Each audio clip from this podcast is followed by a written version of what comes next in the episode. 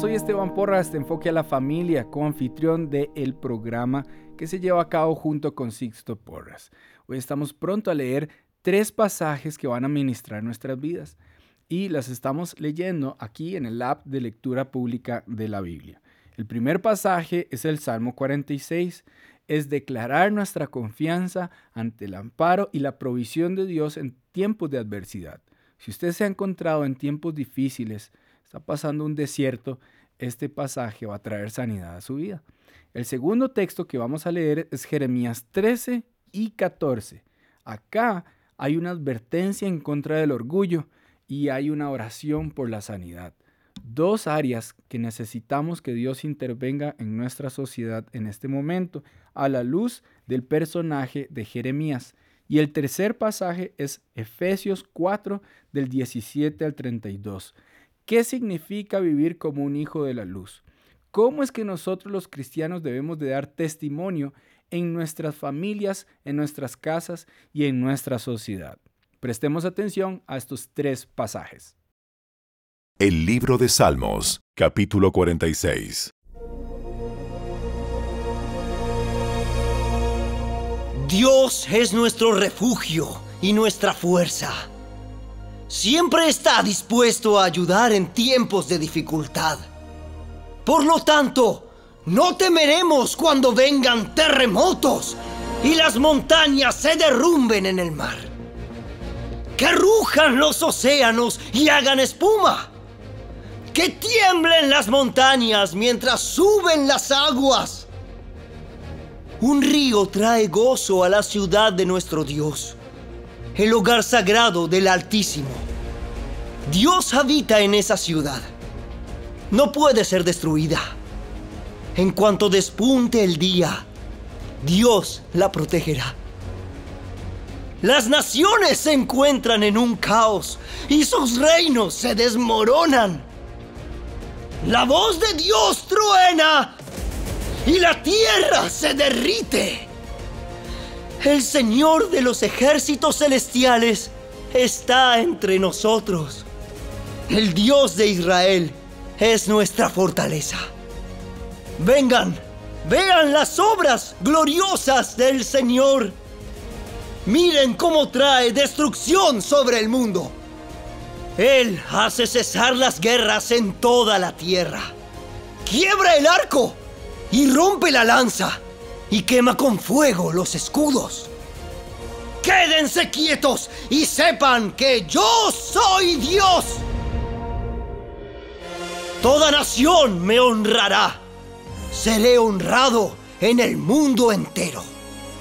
El Señor de los ejércitos celestiales está entre nosotros. El Dios de Israel es nuestra fortaleza.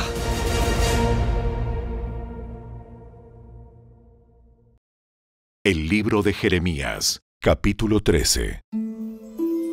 Esto me dijo el Señor. Ve y cómprate un calzoncillo de lino y póntelo, pero no lo laves. Así que compré el calzoncillo como me indicó el Señor y me lo puse. Luego el Señor me dio otro mensaje. Toma el calzoncillo que tienes puesto y vete al río Éufrates. Allí escóndelo en un agujero entre las rocas. Así que fui y lo escondí junto al Éufrates como el Señor me había indicado. Mucho tiempo después, el Señor me dijo, Regresa al Éufrates y toma el calzoncillo que te dije que escondieras. Así que fui al Éufrates y lo saqué del agujero donde lo había escondido, pero ahora estaba podrido y deshecho el calzoncillo ya no servía para nada. Entonces recibí este mensaje del Señor. Así dice el Señor. Esto muestra cómo pudriré el orgullo de Judá y Jerusalén. Esta gente malvada se niega a escucharme. Tercamente siguen sus propios deseos y rinden culto a otros dioses. Por lo tanto, se volverán como este calzoncillo. No servirán para nada. Tal como el calzoncillo se adhiere a la cintura del hombre, Así he creado a Judá y a Israel para que se aferren a mí, dice el Señor. Iban a ser mi pueblo, mi orgullo, mi gloria, un honor para mi nombre, pero no quisieron escucharme. Así que diles, esto dice el Señor, Dios de Israel, que todas sus jarras sean llenas de vino. Ellos te contestarán, por supuesto, las jarras se hacen para llenarlas de vino. Luego diles, no, esto es lo que quiere dar a entender el Señor. A todos los habitantes de esta tierra los llenaré de borrachera, desde el rey que se sienta en el trono de David, pasando por los sacerdotes y los profetas, hasta la gente común de Jerusalén. Los estrellaré el uno contra el otro, aún los padres contra los hijos, dice el Señor. No permitiré que mi lástima, ni mi misericordia, ni mi compasión me impidan destruirlos. Escuchen y presten atención. No sean arrogantes, porque el Señor ha hablado.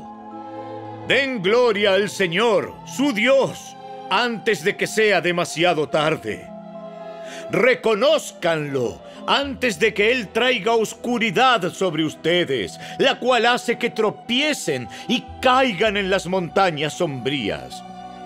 Pues entonces, cuando busquen luz, solo encontrarán terrible oscuridad y tinieblas.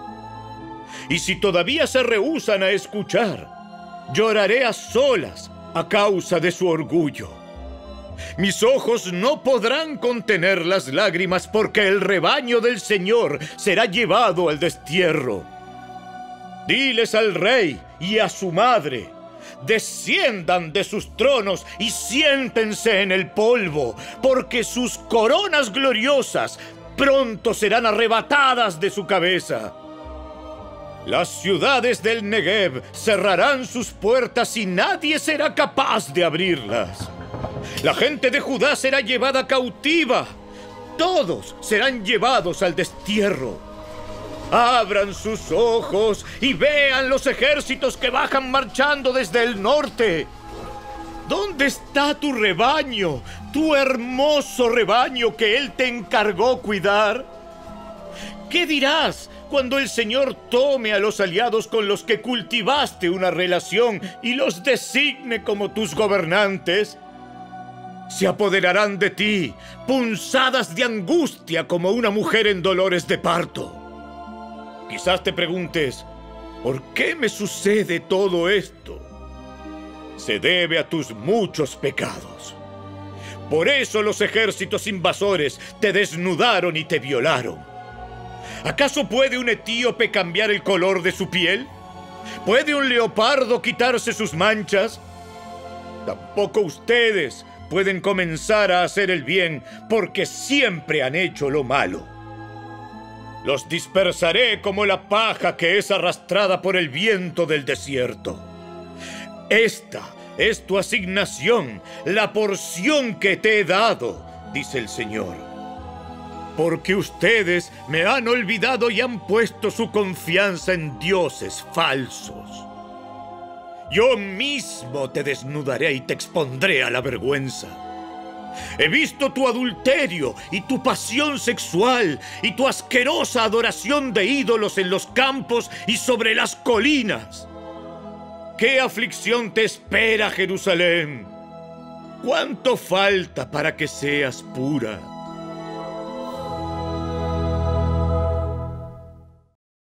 El libro de Jeremías, capítulo 14. Jeremías recibió este mensaje del Señor que explica por qué detuvo la lluvia. Judá desfallece. El comercio a las puertas de la ciudad se estanca. Todo el pueblo se sienta en el suelo porque está de luto y surge un gran clamor de Jerusalén. Los nobles envían a sus sirvientes a buscar agua, pero los pozos están secos. Confundidos y desesperados, los siervos regresan con sus cántaros vacíos y con sus cabezas cubiertas en señal de dolor. El suelo está reseco y agrietado por falta de lluvia.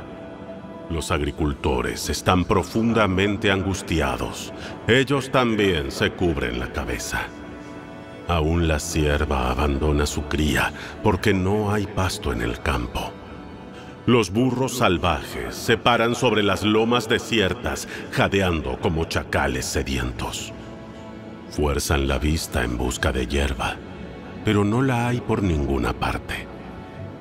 La gente dice, nuestra maldad nos alcanzó, Señor, pero ayúdanos por el honor de tu propia fama. Nos alejamos de ti y pecamos contra ti una y otra vez. Oh, esperanza de Israel, nuestro Salvador en tiempos de aflicción, ¿por qué eres como un desconocido? ¿Por qué eres como un viajero que pasa por la tierra y se detiene solamente para pasar la noche? ¿Estás confundido también?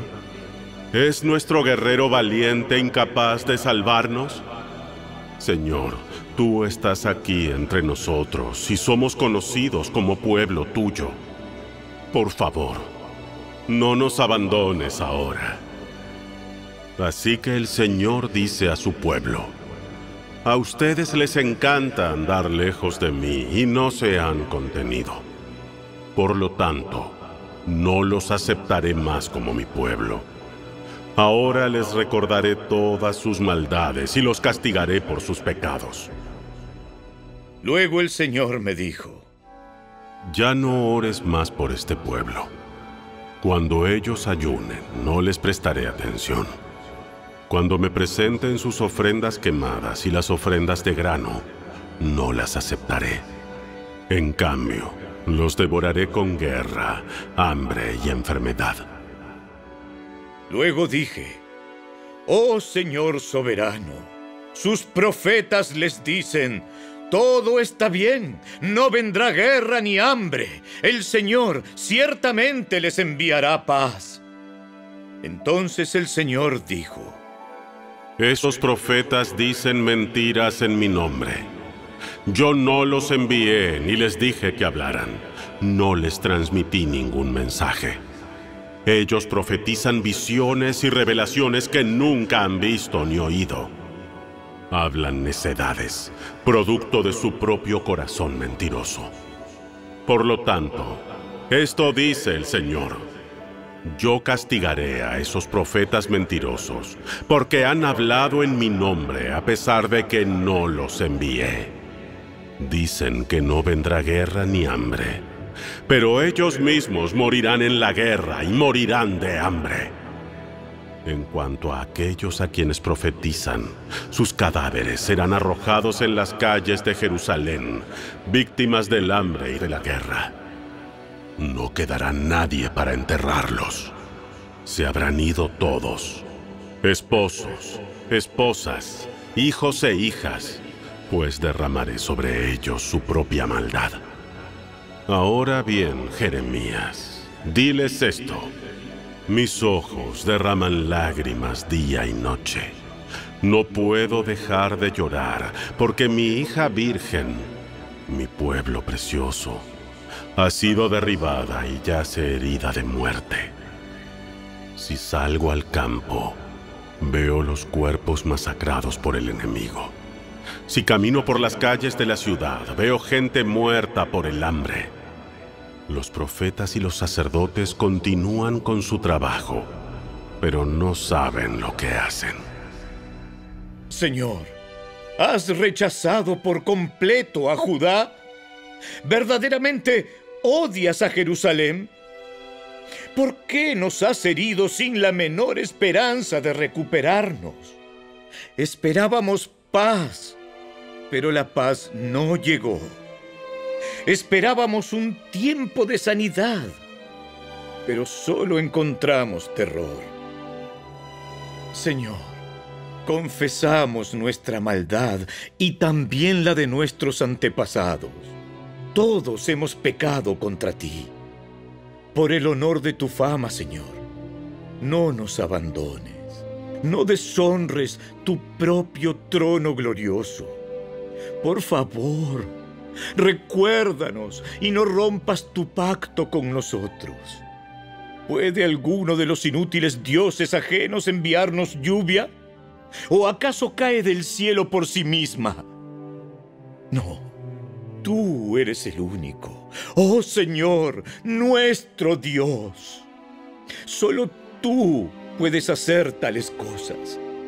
Entonces, esperaremos que nos ayudes. La carta del apóstol Pablo a los Efesios, capítulo 4. Con la autoridad del Señor digo lo siguiente. Ya no vivan como los que no conocen a Dios porque ellos están irremediablemente confundidos.